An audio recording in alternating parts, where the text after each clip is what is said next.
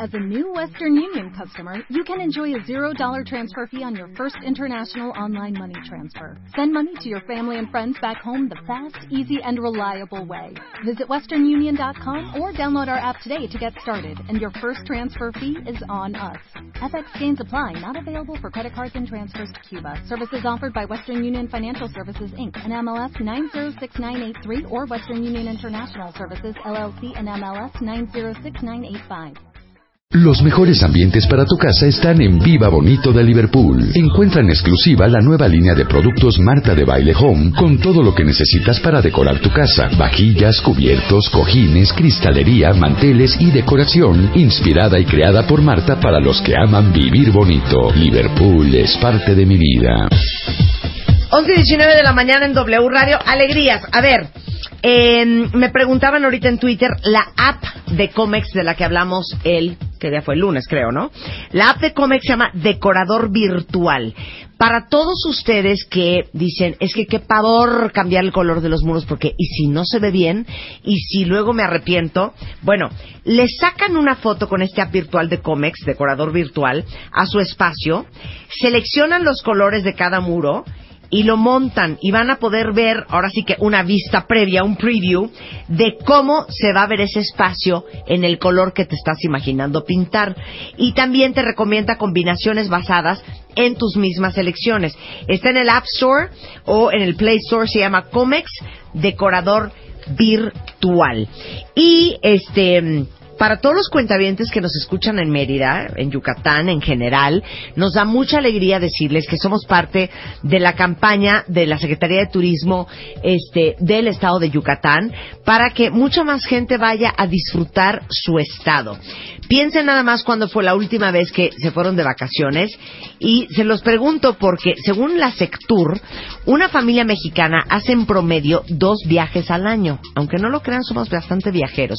Y puede ser desde playa o algún estado cerca de la ciudad donde viven. De estos viajes, el 70% son vacaciones. Entonces, el lema de Yucatán es ven por todo y es porque Yucatán es una excelente opción si están ya planeando las próximas vacaciones familiares. Tienen desde sitios arqueológicos maravillosos, tienen pueblos mágicos, tienen cenotes, cuevas, lagunas, restaurantes. Bueno, todos sabemos que la comida de Yucatán es una locura. Eh, eh, comercios, hamacas. La, las hamacas yucatecas son espectaculares. Y ya saben que la gastronomía es patrimonio intangible del Estado. Así que ya saben, cuentavientes, si quieren un lugar para toda la familia, no conocen Yucatán o no han vuelto a Yucatán, es una gran oportunidad para hacerlo porque la gente es encantadora por sus tradiciones, porque es un estado espectacular y estoy segura que después de haberlo visto van a querer regresar. Con esto hacemos una pausa, regresando la culpa infernal con Lucy Romero. W Radio 96.9.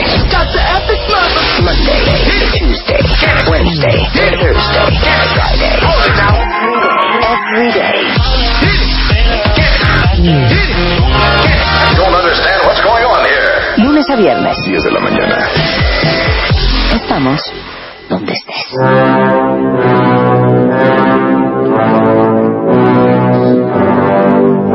12.06 de la tarde en W Radio. Y está con nosotros la señora, la doctora, terapeuta, Lucy Romero. El tema es la culpa mórbida. Eh, ¿qué tal, chicos? Pues aquí Qué con el- buen tema, ¿eh? Pues Pero a ver, me estaba platicando hija. antes del corte. A ver, que no me terminaste de contar. Pues mira, ¿qué fue lo que me entusiasmó tanto a hacer este tema? Porque escuché tu programa en el cual estabas hablando de los mexicanos y de todas las chingonerías que tenemos en México y cómo la gente no lo ve. Y luego leí, por supuesto, el último número de MOA con las 150 y tantas razones por las cuales somos chingones. Pero yo te quiero decir que psicológicamente, haciendo un estudio profundo, una de las razones por las cuales no nos permitimos ser chingones y sentirnos chingones es porque siempre cargamos una culpa. Siempre. Siempre. Muy buen punto, ¿eh? No, no, no, los mexicanos somos culpables por excelencia. ¿Y sabes qué te hace la culpa? Cuando vas a llegar a la meta, algo haces que la cagas. Sí, perdón la palabra, eh, perdón. Nunca he dicho esa palabra tan letra al micrófono, pero No, me salió del Venga, corazón. venga. Es terrible, Marta. O sea, autosabotaje Nos por la culpa. Claro, porque ¿por qué voy a estar bien si yo soy un pobre pecador? Yo nací pecador. Yo cargo la culpa desde ¿O mi cómo nacimiento. voy a yo a estar bien cuando toda mi familia nunca ha estado bien? Está en el ¿O hoyo. por qué yo me voy a volver un chingón si hay pues tanta gente mucho mejor que yo que no lo ha logrado? Por supuesto. Mira, yo tenía una paciente, me acuerdo perfecto, que era una chica muy hermosa. Ella era dependiente en un enorme almacén y era la vendedora estrella. Y llega un día un hombre muy rico, se súper enamora de ella, se casa, tienen varios hijos. Y ella me decía, Lucy, el marido se quejaba conmigo de que tenía una despensa que medía dos por tres. O sea, enorme la despensa, siempre estaba vacía. Y le decía, pero ¿cómo es posible si tienes tarjeta, si tienes chofer, ¿por qué no llenas la despensa? Y ella decía, Lucy, yo no sé si mi familia el día de mañana va a completar para el gasto. Y a mí me da pesar tener tanta comida en la despensa. No puedo, me causa culpa. ¿Ves? Y Venimos fíjate que, arrastrando claro, esta y- culpa. pero les digo una cosa, eh, Carla, que el otro día estuvo en el programa, dijo una frase que yo me fascina y la adopté, que es el umbral de merecimiento. Ajá. Y yo creo que también, por la culpa, en México hay un umbral de merecimiento muy chiquito. Claro, no me Y lo merezco. Creemos que no nos Claro. lo merecemos, que no Claro. merecemos ser más exitosos, hacer más dinero, tener un mejor trabajo, tener una mejor Exacto, casa. desde ahí, desde un mejor Y- puesto. Y, a lo mejor ustedes de forma consciente digan, cero yo pienso así. Pero es que la culpa está en lo más profundo de nuestra psique y de nuestro subconsciente. Mira, yo me he dado cuenta que hay veces que amanezco y tengo que hacer un esfuerzo por regresarme al estoy bien, agradezco a la vida que estoy viva, porque lo primero que me emerge es todo lo que dejé de hacer ayer. Y qué culpable me siento por lo que no terminé de hacer ayer. Y qué barbaridad que traigo clavado ese dolor. Lo primero que quiero que veamos es que la culpa se siente físicamente. La Claro. es ese, la culpa se manifiesta como un dolor punzante o como una garra que se te clava y la sientes físicamente en el pecho, en el corazón o en la boca del estómago. Y esta culpa te viene persiguiendo y tenemos que aprender a lidiar con la culpa. Ahora, ¿la culpa siempre es negativa? No, no siempre es negativa. La, la culpa es el reconocimiento de que hay una falta en algún sentido. Pudo haber sido, pudo haber hecho algo y no lo hizo, o pudo haber sido, eh, tengo la culpabilidad de que, claro, me tronaron en el examen porque vagué. Vagué y me valió gorro y dije dos días antes. Pero esto la culpa es un buen motor.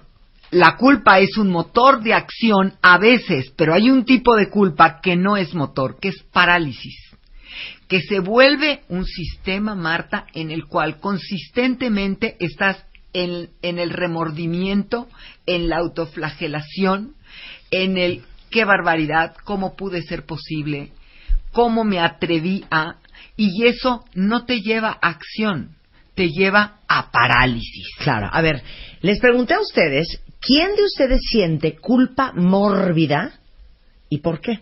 Pero déjame. Y dijo una cuenta bien, nada más quiero decirte que, que dijeron. Yo vivo así eternamente, dice Itari. Vivo con los puños cerrados porque prefiero que mi familia y mi pareja tengan este y lo, y lo mando incompleto. Eh, yo siento culpa mórbida porque mi hijo saca lo peor de mí y todo el mundo me dice lo genial que es mi hijo y qué culpa que tu hijo saque lo peor de ti. Yo siento culpa mórbida porque nunca me reconcilié con mi papá y ya murió. Yo siento culpa mórbida este porque me educaron diciendo que merezco ah no que merezco ah yo tengo cero culpa porque se me, crecí y me dijeron siempre que merecía todo pero bueno van a seguir llegando más tweets de de que se sienten mórbidamente culpables Ahora tenemos que explicar claramente qué es una culpa mórbida y qué es una culpa que de alguna manera nos ayuda a establecer valores éticos dentro de nuestra conducta. Caramba, si fuiste y le robaste el trabajo a tu compañera, que era eh, compañera de oficina y que sabías que ella tenía seis meses haciendo la investigación y a la hora de la hora te aprovechaste, le bajaste los números en un USB, los imprimiste y fuiste y los presentaste como si fueran tuyos, pues se me hace muy normal que te sientas culpable de haber abusado de una amistad y de haber abusado para presentar y colgarte una corcholata que no te pertenece a ti, ¿de acuerdo? Pero una cosa es que te sientas culpable como una reacción humana normal ante la evidencia de una falta y otra cosa es que eso se vuelva y ahí les van las características de una culpa. A ver. Cuando una culpa te genera un estado obsesivo, que constantemente estás regresando a eso. Cuando una culpa te genera un estado en el cual ya vives del remordimiento, cuando una culpa te genera un estado de baja autoestima, tache en conducta. No es esa la función de la culpa. La función de la culpa es evidenciarte algo para que lo repares. Sí, la cuenta que dice que siente culpa porque tu hijo saca la peor versión de ti, la culpa que sientes te tiene que servir para que tú hagas una evaluación de qué onda con tu relación con tu hijo y corrijas el poder que tiene tu hijo para sacar, o más bien el poder que le entregas a tu hijo o tu falta de poder para que un niño saque la peor versión de ti. Por supuesto. Es decir, si queremos tener una claridad absoluta respecto a qué culpa te construye y qué culpa te destruye, nada más ve el nivel de energía en el que te deja la culpa. La culpa positiva te da una claridad y a qué te mueve algo maravilloso en la vida humana que se llama sentido de responsabilidad. O recomponer. Pues sí. O reparar. O reparar o, reparchar. O ay, hijo, ¿cómo le hago? ¿Cómo le, ¿Cómo le tapo el ojo al macho para que para que me anden perdonando porque la neta pues sí me pasé de la rayita, o sea, sí le bajé el trabajo a mi amiga, sí le rayé el coche a la vecina porque me tenían muy nada, porque sí le pinté el cuerno a mi pareja, sí le pinté el cuerno a mi, Por mi culpa ocurrieron a eh, una amiga en el trabajo. Exacto, las mil y una cosas que hacemos de fregaderas los seres humanos porque nadie es chulo de bonito, todos tenemos alguna culpa y tenemos que entender que la, la parte positiva de la culpa es la claridad de la conciencia. y la claridad de la conciencia te tiene que llevar a qué? A sentido de responsabilidad. Sí, sí lo hice. Mira, Alma me hago dice, responsable. Alma dice, Lucy, ¿qué hago? Traigo una culpa horrenda con mis hijos desde que nacieron. Siente que nada ha hecho bien. Bueno, quiero decirte que en un shower en un baby shower, un día una, una de las que íbamos al baby shower llegó con un letrero que le puso así enorme en la ventana a la chica embarazada que decía, bienvenida al reino de la culpa mamá primeriza. O sea, todas las mamás nos sentimos culpables. Siempre sentimos que hay algo que pudimos haber hecho mejor y que no lo estamos haciendo y siempre estamos angustiadas y preocupadas por esta culpa que nos agobia, sin darnos cuenta de que tenemos que dar ese paso. ¿Cuál es ese paso? No culpa, responsabilización. ¿Sí? No culpa, responsabilización. O sea, como decía mi mamá, no te preocupes ya de eso ocúpate. Exacto. Es Sientes que todo lo has hecho mal, pues entonces empezar a hacer bien. Me siento súper culpable, porque sabes qué? que mi hijo sale a las dos de la tarde y siempre llego entre tres y media y cuatro. Hija, por favor, bájale tres rayitas. O consigues a alguien que pase por el niño a las dos de la tarde, ¿me explicó? O vas tú y arreglas tus horarios. Y si no se puede, de veras, la responsabilidad es ver que alguien lo pueda hacer por ti. No, es que una buena madre pasa por sus hijos a la escuela. Yo no quiero delegar esa responsabilidad de nadie. Lo siento, querida. No puedes llegar, vas a mandar a alguien, aunque te cueste dinero, aunque te cueste un esfuerzo, aunque tengas que ir a sacarle la credencial a la escuela con fotografía para que le entreguen a los niños. Lo que no se vale es que estés fastidiando al pobre escuincle con lo mismo porque llegas tarde por él. Geraldine dice, mm, siento una culpa horrenda por no haberle pedido perdón a mi esposo y murió hace un mes. Ok, bueno, perfecto. Algo, Geraldine, tienes en tu mente o en tu corazón que tú debías de haberle pedido perdón. Lo que quiero decirte es que lo que murió fue su cuerpo. Su ser se encuentra todavía. En, el estado de conciencia de la persona que fallece permanece, digamos que accesible en esa dimensión 41 días. Por eso todas las religiones hacen ritos a los 40, 41 días. Entonces, todavía tú puedes hacer una acción en la cual repares. Lo que no se vale es que te la pases fustigándote de que ya no hay nada que hacer. No, perdóname si hay mucho que hacer. Hay mucho que hacer con esa culpa que te está agobiando, que sea positivo. Les voy a dar, les voy a contar algo. Mis nietas se peleaban horriblemente y la mayor, que es dos años y medio mayor que la chiquita, le pone unas tranquisas verdaderamente horribles porque le cayó muy gordo que ella llegara a la vida cuando ella había sido la gran princesa de su papá. Me tocó pasar unas vacaciones con ellas porque ellas viven en, en, en Europa. Y entonces vi este relajito que se traían las niñas. Y entonces la agarré y dije, esta mentecata va a entender lo que es responsabilidad. Vas con tu hermana y no solamente le pides perdón, sino que le dices, quiero que me digas qué puedo hacer que repare tu corazón. Porque efectivamente he sido abusiva. He sido muy abusiva y te escondí tu patineta predilecta el día que tenías un concurso y no pudiste concursar porque yo te la escondí. Entonces tienes que decirle, no solamente, perdóname hermanita, porque tu hermana ya está harta de que le digas treinta y dos mil veces, perdón, perdón, perdón, y lo vuelvas a hacer y lo vuelvas a hacer con otro disfraz, pero vuelves a hacer lo mismo. Tienes que decirle, ¿qué repara tu corazón? Y a mi otra nieta le dije, y tú tienes que ponerle precio. Y ella me decía, no, yo lo único que quiero es que ya no me siga hostilizando, que ya no me siga pegando. Y le dije, no, mangos, le pones un precio a la reparación. La reparación siempre impone un precio. ¿Cuál va a ser el precio? Por ejemplo, Geraldine. Geraldine está diciendo, ¿sabes qué? Que yo me siento culpable y ya mi marido no está. Bueno, vas a buscar a alguien en quien reparar. Eso de lo cual tú estás pidiendo perdón. Mm. Búscate a alguien. Compensa de alguna manera. El universo no es más que energía. Lo que no pudiste sembrar en alguien, siémbralo en otra persona. Me gusta la idea. Haz un gran regalo, da un trabajo gratis, ve a cuidar niños a tu cuñada, invéntate algo que sea un sacrificio. Haz una ofrenda. Haz una ofrenda. Haz una ofrenda. Pero una ofrenda no que sean margaritas y flores a la Virgen. Una ofrenda que te cueste trabajo. Okay, ¿ya? En ah. el caso de mis nietas, ¿qué fue lo que hizo la otra? Le dije, tienes que pedirle algo a fuerzas. Bueno, entonces le pido que todos los sábados del mes con su dinero vaya y me compre un helado, el que más me gusta. Y la otra puso los ojos al revés. ¿Cómo? Mi poco dinero que tengo lo voy a usar en ti. Sí, sí, lo vas a usar en ella. Porque llevas usando de ella demasiado tiempo. ¿Ya? Entonces, esto es lo que compensa el sistema. Claro. Tener una forma de reparación. Ok. Ahora, yo te voy dando los ejemplos y vamos elaborando. Ok. Esta culpa que mandaron aquí, no doy crédito porque creo que es culpa de tantos y tantos cuentavientes. Dice una cuentaviente, me siento con una culpa infernal porque trabajo, viajo, subo, vengo, voy, mientras mi mamá, que ya es un adulto mayor, está encerrada en su casa. Ok.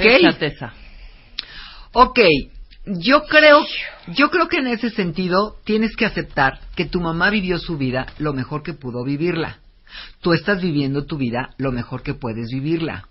El que tú vivas una vida feliz y una vida, digamos que satisfactoria, es una corona de honor para tu madre, porque tu madre te permitió o te dio la bendición para que tú tuvieras ese éxito. Ahora, ¿de qué manera tú compensas a tu madre? Tú puedes decirle, mamá, que repare en ti las limitaciones que como adulto mayor tienes. Yo quiero darte algo que repare en ti, algo que esté dentro de tus posibilidades, porque sentirte culpable es barato. Perdóname. La gente culposa, a qué corriente y qué barata es. ¿Ya? Sí, sí, sí. O sea, qué fácil se la libraron. Qué fácil se la libraron. Ay, yo me siento muy culpable. Porque la verdad es que yo tendría que pagar mis cuentas a tiempo y no las pago. Bueno, perdóname, no estés con ese con esa cantaleta tan estúpida. El banco se va a encargar de imponerte una sanción y un castigo para que entiendas que las cuentas se pagan a tiempo y no te estás haciendo mensa yéndote de farra cuando sabes que vas te va a llegar la tarjeta de crédito. El, la, culpa mórbida, recuerden, paraliza, evita la reparación y evita la responsabilización. La palabra responder, vamos a elaborar un poquito qué es responsabilización. ¿Saben qué es responsabilización? Responder, viene de la palabra respondere, de latín. que quiere decir yo doy respuesta a. Entonces, la culpa No da respuesta a nada. no da respuesta a nada, hija. Nada más te aplatana. O sea, vamos ganando en un partido de fútbol, pero hay que miedo triunfar. Hay que miedo triunfar y entonces la regamos y el otro mete un gol más y ya nos fastidiamos. ¿Por qué? Porque traemos una culpa ancestral. Eso es lo que yo quiero evidenciar en este programa. Los mexicanos cargamos una culpa ancestral. Cargamos la culpa desde nuestro mestizaje, cargamos la culpa de nuestra, de nuestra independencia y cargamos la peor culpa que existe en el planeta Tierra, que es la de la Inquisición. Y aparte les digo una cosa, lo hemos hablado aquí cuando hablamos de sistemas familiares. En muy en el fondo del corazón de muchos hay una gran culpa sobre a lo mejor tu éxito, que has salido adelante, que de tu familia eres el único que estudiaste, que es el único al que le va bien, el único que tiene carrera, el único que tiene casa, el único que tiene coche, el único que se casó, el único que lo que sea. Porque no solamente es la culpa de soy el único en el sistema familiar, sino es tan perverso esto que cuando uno se vuelve el único en su casa de algo, automáticamente te entra el miedo de no pertenecer al sistema familiar Por supuesto. porque le estoy siendo infiel y desleal a tu familia, a tu sistema. a tu, fami- a tu sistema. Por supuesto. Que es de donde vienes y es lo que te soporta, ¿no? De, de, de, de, de apoyo. Claro. Claro, porque entonces como yo soy el único, no me vayan a excluir y no me vayan a ver con malos ojos y qué culpa que yo tengo todo lo que no tienen mis hermanos y entonces entramos en el tercer síndrome, que es que te vuelves el patriarca, el proveedor, el doctor, Por la supuesto, enfermera, por el supuesto. cuidador de todos los de tu familia. ¿Por qué? Pues porque tú eres el guerrero y tú eres la amazona. Por supuesto. Entonces, ya fuiste un exitoso, ya te saliste del sistema familiar, ahora lo vas a pagar y lo vas a pagar con sangre. Lo que y tú estás- pagas tus subsidias y todos tus hermanos conchudos, pero bueno, pero pues esas son las consecuencias de haber tenido éxito. Oye, pero es que mi papá se va a operar, pues todos mochense. No, aquí nadie tiene lana, tú eres el que tienes lana. Oigan, pero es que fíjense que hay que cuidar a mi mamá, pues órale vas tú. Pues tú eres la que estás muy bollante, pues órale. Tú eres muy la, la, la todopuedo. La todopuedo, La Wonder pues, págalo. Woman, pues entonces llégale. Imagínense Tú qué eres fuerte. la que tienes que hacerlo. Vamos a hacer una pausa y regresamos, no se vayan. Are you ready? Estamos de vuelta. Estamos con Lucy Romero, a quien adoramos, hablando de un tema asqueroso que es la culpa mórbida. Y antes de irnos al corte nos quedamos a hablar de cómo los sistemas familiares, porque no te lo van a decir abiertamente, lo vives, Claro. lo sientes y así No, se y te lo hacen sentir. Y te lo hacen sentir, claro, no te lo dicen verbalmente. No. Lo sientes. Y, y tú sientes es- e- esa punzada que les dije en el corazón, Claro. uno lo siente cuando rompe con el sistema. Y les digo una cosa, estábamos ahorita en el corte platicando Luz y yo, porque yo me imagino que muchos cuentavientes, porque los estoy leyendo en Twitter, sienten una gran culpa porque no le hablas a tu mamá, porque no fuiste a ver a tu papá, porque no sacaste a tu mamá a pasear, porque el, el cuento de los papás es una cosa impresionante. Y le decía yo a Lucy que yo voy a tener próximamente una conversación con mis hijas porque yo las quiero deslindar de esa culpa. Yo les quiero decir que yo no quiero que ellas ni crean que me tienen que estar hablando, ni yendo a ver cuando yo esté vieja, ni pendientes de mí, ni preocupadas porque no me han pelado, ni preocupadas porque llevamos un mes sin hablarle a mi mamá. No quiero que sientan esa culpa, porque lo que yo he hecho por ellas, ellas lo van a pagar con los hijos que ellas tengan. O siendo exitosas. Tu Sí, corona es corona es que ellas hagan su vida y estén libres Claro. y estén felices y que no sientan el remordimiento que sentimos muchos de nosotros hijos porque, chale, hace cuatro días no le hablo a mi mamá o hace dos semanas no voy a ver a mi papá. Yo creo que las madres deberíamos de tener esa conversación con los hijos y deslindarlos del gran peso que sentimos como hijos porque al final esa factura no la vas a pagar con tus papás, la factura la vas a pagar con tus hijos. Porque todo lo que hizo mi mamá por mí, yo lo pago. Ahora sí Haciéndolo que yo lo pago claro. haciendo todo lo que yo hago por mis hijas. Claro. Y la cadena debería de ser de forma descendiente Es- y no de forma ascendente. Marta, la cadena es de manera descendente. Lo que pasa es que cuando la invertimos es cuando generamos los famosos atorones, los famosos eh, imposibilidades para que fluya Claro. el amor. Si les digo a todas Y las la vida. mamás, deberían de tener esa conversación cuando sus hijos ya estén en edad para Las escucharla. mamás y los papás y también. deslindarlos de ese horror. Oye. Miren, como les decía yo un día, una amiga de mi mamá me, me cuenta que se operó las rodillas. Tiene Ajá. cuatro hijos. Cada uno vive en una parte diferente en Estados Unidos y ella vive en Nueva York. Y, le- y le dijo, ¿no? Y dijo en la comida, yo a mis hijos no les avisé que me iba a operar la rodilla. ¿Para qué? Los iba yo a preocupar. Los iba a dar voltear su vida de cabeza para poder volar hasta Nueva York, a estar conmigo y a cuidarme. No les voy a hacer eso a mis hijos. Por supuesto. Tienen unas vidas complejísimas, tienen hijos, tienen parejas, tienen matrimonios, tienen trabajos. Yo me operé sola de las rodillas, me recuperé y ya como a las dos, tres semanas les dije, ah, por cierto, me operé de las rodillas hace tres semanas. Los hijos no daban crédito, pero ella lo que explicaba es cómo le voy a poner esta carga infernal a mis hijos encima después de que ellos tienen la suficiente carga que es su propia vida. Claro. Y dije, aplausos. Claro, por Aplausos. supuesto. Por supuesto, pero ahí tienes una persona que es feliz con su vida. Sí, claro. Y que se acompaña a sí misma. Y hablando que goza. sistema familiar, Ajá. claro, y que goza de su vida. Dice una cuentaviente, me siento culpable, infernalmente, porque me voy a casar y voy a dejar a mis papás y a mis hermanos. Bueno, me encanta, me encanta que nos hayan dicho eso, porque esta chica lo que tiene es la típica culpa de salirse del sistema. Y aquí lo que tenemos que entender es que cuando nos salimos del sistema familiar, siempre vamos a cargar con culpa. Y es la única culpa que no es reparable, porque está al servicio de tu desarrollo. Ahí lo que debe de ser es que esa culpa que está al servicio de tu desarrollo sea vista con buenos ojos por tus padres.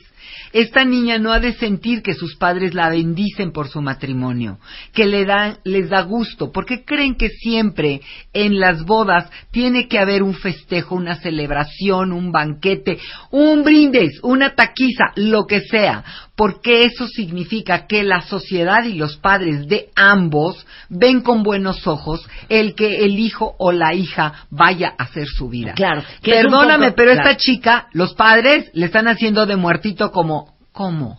¿Y ahora te nos vas? Aunque nos no te lo vas digan, a dejar, se lo no hacen te lo sentir. Se lo- si no, esta chica Claro. no se sentiría culpable. Claro, pero, pero regresamos al, al tema de la, de la individualidad y de la obligación y el derecho que tenemos de escoger nuestra vida. Dice aquí una cuenta yo siento una culpa espantosa por mis creencias religiosas, porque eso hace muy infeliz a mis papás. Y yo no puedo disfrutar lo feliz que me hace a mí creer en lo que creo, porque hago infeliz a mis papás. Ah, ese caso es divino para entender que ella está rompiendo con lo que se llama la buena conciencia infantil. Mira, cuando uno está de acuerdo con el sistema, uno está con buena conciencia. Cuando rompes con el sistema, estás con mala conciencia. El otro día llegó una paciente y me dijo, me dijo, Lucy, vengo a decirte que voy a ser una pésima hija. Y voy a ser una pésima hija porque voy a romper con la tradición no solo de mi madre, sino de mi suegra. Mi madre y mi suegra han aguantado a maridos, uno mi padre y otro mi suegro, cuerneros pero hasta el queque. Y se la han aguantado, calladita te ves más bonita, cumples con tu marido, cumples con tus hijos, cumples con la sociedad y tendrás tu corona. Bueno, eso yo no lo quiero. Es la quinta vez que mi marido me cuernea, fue flagrante, vino la amante, me trató del moco y definitivamente ya vi un departamento, mañana mismo me salgo de mi casa. ¿Por qué? Porque no voy a hacer lo que hicieron mi suegra y mi madre. Voy a ser pésima hija. Y sé que mi mamá me va a hablar y me va a poner como lazo de cochino y mi papá también, pero me importa un cacahuate. Voy a aceptar mi culpa de haber roto con el con el con el sistema, pero voy a poder tener una vida digna y voy a vivir con los principios con los que yo creo que se debe de vivir una vida matrimonial y no con la pantomima. No obstante, quiero decirte que me siento del nabo, Mira. me siento muy mal. Claro. Claro, hijita, carga mala conciencia. Eso más que culpa se llama mala conciencia. Mala conciencia quiere decir que te sientes incómodo, estás consciente, te vas a tardar un tiempo en tu estabilizarte, en, en, en todo lo que florece dentro de ti cuando te desarrollas al romper el sistema, y puede ser el sistema que tú quieras, puede ser el sistema de la familia, puede ser un sistema laboral, algo en lo que tú ya tienes mucho tiempo, que estás inmerso o que estás inmersa, y que sabes que la buena conciencia sería hacer lo que se espera de ti, y tú vas a hacer lo que no se espera de ti. Claro. Ese tipo de culpa es una culpa que no tiene reparación y que el sentido de responsabilidad te va a llamar a tener lealtad con qué, con lo que es tu sano desarrollo y con lo que promueve la vida, porque la ley suprema de todo sistema, sea un sistema familiar, sea un sistema laboral, sea un sistema político en una nación, es privilegiar la vida. La vida es desarrollo, la vida es alegría, la vida es fuerza, la vida está para adelante, la vida no está para atrás. Y hablando de la, la, la culpa versus la responsabilidad que uno tiene, este ejemplo va muy bien. Dice una cuenta que siente una culpa mórbida de no estar donde ella quisiera estar profesionalmente. Ah, bueno, si la culpa te sirve para llenarte de remordimiento, para flagelarte por las noches y decir que eres una estúpida, en vez de para decir, carambas, ¿qué demonios hago para estar donde quiero estar? Exacto. Entonces, sí tienes culpa Mana, mórbida. ponte a hacerlo. Claro, y aquí Ponte a vamos a hacerlo. mira, qué bueno que nos viene esta pregunta porque tenemos un test. Los vamos a ayudar con un test maravilloso, ¿sí? Primero vamos a decir ¿Cuáles son los síntomas de la culpa mórbida? La persona que tiene culpa mórbida, que es la culpa paralizante que da remordimiento, son personas que entran en depresión, tienen una, un desprecio por sí mismos, están devaluados, tienen demasiada autoexigencia, siempre se están autoexigiendo porque nunca logran llenar ese ese Claro. hueco de la culpa. Claro, ah- Son obsesivos y no toman en cuenta sus éxitos. Claro. Ahora- Esos son los síntomas de la culpa Claro. mórbida. Ahora, me- tengo una amiga escribiéndome aquí, hola Rosie, que dice, Marta, habla por favor del miedo. Es que el miedo que Claro. viene de la mano con la culpa y sobre todo en los sistemas familiares es, si nosotros hacemos la analogía de que nuestro sistema familiar, aunque seas hija única, ¿eh? Eh, o que tengas dos hermanos y primos y tíos y abuelos, todo ese núcleo familiar, imaginemos que es el nido. El nido es lo que te es familiar, lo que es conocido, lo que todo el mundo nos ha dicho, hasta en los libros, que es nuestro origen, nuestro centro de protección. Y de seguridad. De seguridad, de apoyo. Entonces, ¿de dónde viene el miedo? De qué pavor que si creo en una religión diferente a mis papás, que si hago cosas diferentes, que si soy el único en mi familia que esto, que si decido hacer mi vida, que si me decido casar e irme de casa de mis papás, que si cualquier cosa, me van a excomulgar del nido. Bueno, y eso da mucho miedo. Pues yo quiero decirte que esas famosas excomuniones del nido nunca son eternas. Hay también una orientación. O igual, parte. para toda la comunidad gay que oye este programa. Qué pavor decir que soy gay porque me van a sacar del nido. Claro, por supuesto. Y el nido es lo único que yo conozco. Y es mi seguridad. Sí, pero si tú quieres poder vivir con plenitud la realidad de tu determinación voluntaria o biológica sexual, vas a tener que atravesar por eso. Y mi experiencia es que en algún lugar del ser de los padres finalmente reconocen que estuvo bien. Eso lo he visto, Marta, en terapia una y mil veces. Una persona que se revela flagrantemente ante eh, lo que está pidiendo el sistema, lo que están pidiendo los padres. Vamos a tomar el caso, Sí. por ejemplo, de esta chica que carga con culpa porque ella tiene otro, otro, eh, digamos que Otra otra, religión. religión. Bueno, quiero decirles que yo estoy conectadísima con esto, porque mi madre no solamente es católica, apostólica romana, sino además es terciaria franciscana, Dios que es una vida. orden a la cual eh, los casados cuando, cuando ya están viudos se pueden suscribir y es una orden muy fuerte internacional, terciarios franciscanos. Bueno, yo soy budista. Sí. ¿Y qué, y qué tal? No, cállate. Le caes a tu mamá. No, bueno, mi mamá me dice, claro, como a tu casa no se puede ir, porque está llena toda de esos ídolos. De esos ídolos y tú te has vuelto un idólatra, condenada. Tú verdaderamente le prendes velas y le tocas campanas Espérate. a chinchinchines Y y, ojo, ¿eh? Ojo. Así ¿Cuántos años tienes, ¿eh? Lucy? 68. ¿Y tu mamá? Meca. 88. Es- Esto no cambia. ¿eh? No cambia. Esto Cambia. No cambia. No cambia. No crean que con la edad se pone mejor, No ¿eh? cambia. Bueno, ahí les va. Resulta que mi mamá, que es una de las mujeres más fuertes en el planeta Tierra, hace dos años empezó a debilitarse y de repente dijo, ¿qué daría yo por irme a vivir con alguna de mis hijas? Sería maravilloso ya que dos de mis hijas no están casadas, están solteras. ¿Cómo me gustaría? Entonces yo dije, Lucila, te están tocando a la puerta. Hablé con mi mamá y le dije, mamita de mi vida y de mi amor, las puertas de mi casa están abiertas, te tengo una recámara, te tengo un baño. Nada más que, igual que tú mandaste en tu casa y me impusiste tus reglas, yo mando en las mías. Nada más te paso a decir que todas las mañanas toco campanas, prendo inciensos, pongo mantras y todas las mañanas medito en la mañana. Todas las mañanas medito en la mañana y en la noche.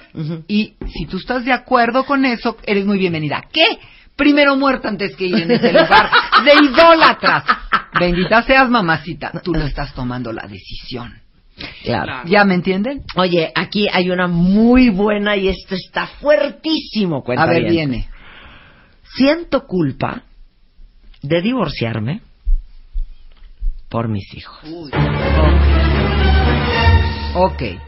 Sientes culpa de divorciarte por tus hijos, quiere decir que tú crees que tus hijos son descerebrados, que no se dan cuenta y no captan el grado de desamor en el que ya te encuentras en relación a tu marido y que entonces le estás dando a tus hijos la imagen y la idea de que eso es una relación de pareja. Nada más les voy a decir una cosa rápido.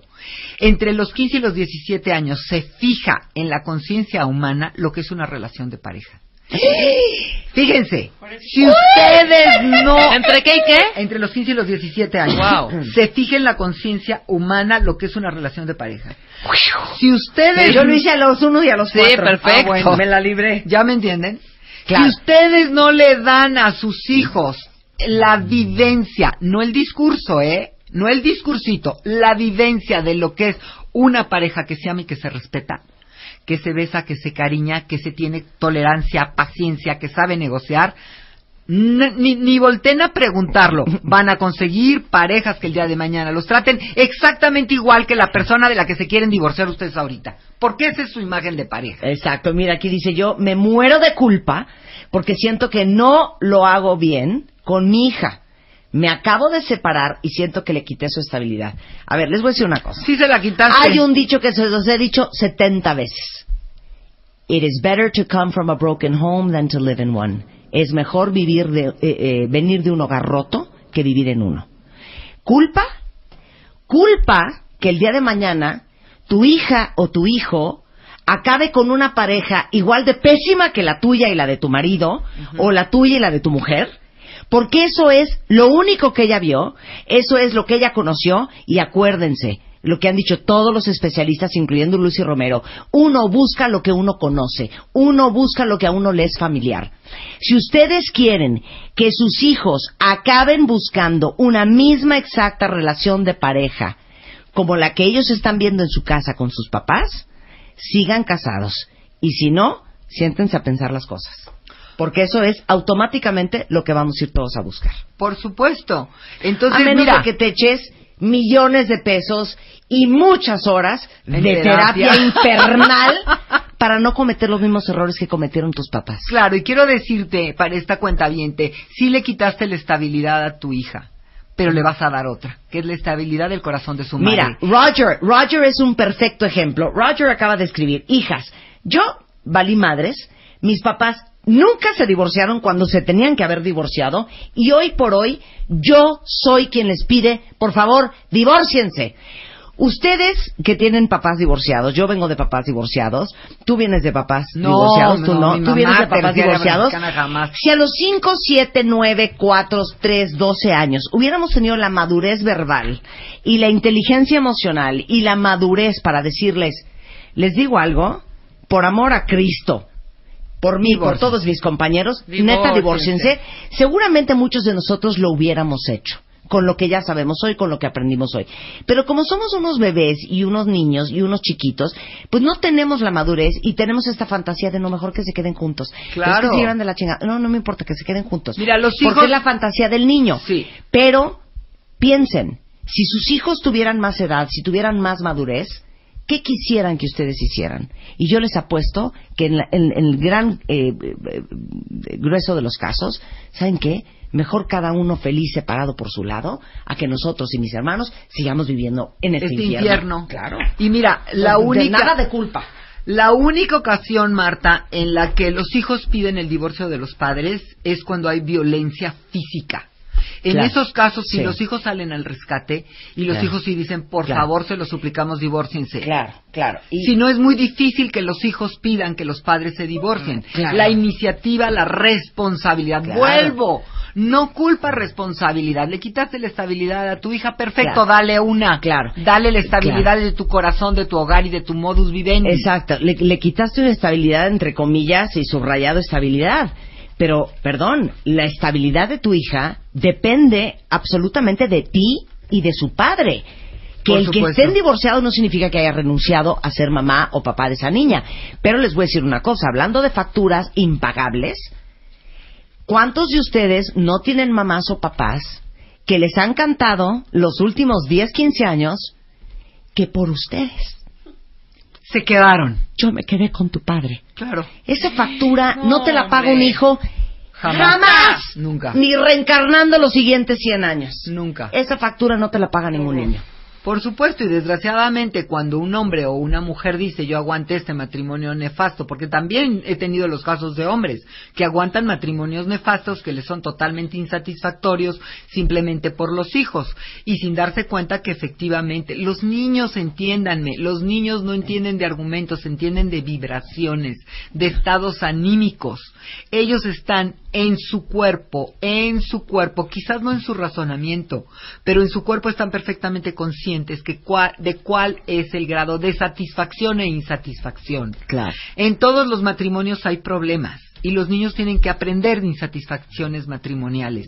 Pero una cosa es eso y otra cosa es un matrimonio totalmente roto, como tú lo acabas de decir, en el que ya no hay forma de reparación y que por las componendas y por usar a los hijos de que no le voy a quitar su estabilidad, de que salgan en la foto, de que tengan amiguitos que invitar y que estén mami y papi, eso es una absoluta falacia. Y antes de que terminemos, por favor, déjenme darles el cuestionario, porque este ya lo, cuestionario ya lo es una subimos. Ya, Ah, lo subimos. subieron? Ya lo subimos ahorita. Es un test Ajá. para saber qué tanta culpa mórbida tienen. Y yo creo que lo más rescatable de toda esta conversación contigo, Lucy, es uno, la culpa sirve para moverse. La culpa sirve para resolver, para reparar y para responsabilizarte. Exacto, y sirve también como un elemento ético para frenarte a ti mismo y decir no la riegues.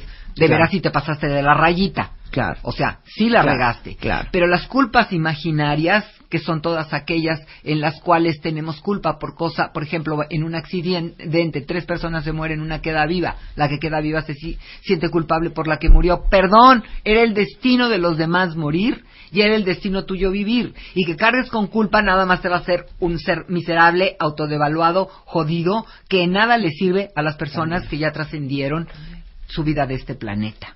Esa es la verdad. Es lo máximo, Lucy. Qué buena conversación. Lucy Romero es terapeuta. Si alguien ocupa, la encuentran en arroba Lucy Somos Diosas. Pero en además- lucyromero.com. Además, Marta, estoy por estrenar todo lo que es mi serie de webinars. Son webinars que van a poder Seminarios verlos on- al- en línea, ¿no? Seminarios en línea, seminarios en línea que van a poder verlos el día que quieran, a la hora que quieran, en la comodidad de su casa, en un fin de semana o por pedacitos y van a estar en espacioautoayuda.com. Recuerden que todos los viernes publico, las publicaciones son gratis, hay videos, hay podcast, hay muchísimas cosas. Entren en espacioautoayuda.com y esperen todos los todos los seminarios online que voy a sacar a través de espacioautoayuda.com, que es su plataforma. Muchas gracias, Lucy. A ti, querida. Oigan, ya son la una de la tarde para todos los que tienen hambrita, para todos los que ya están armando sus planes para el 15 de septiembre.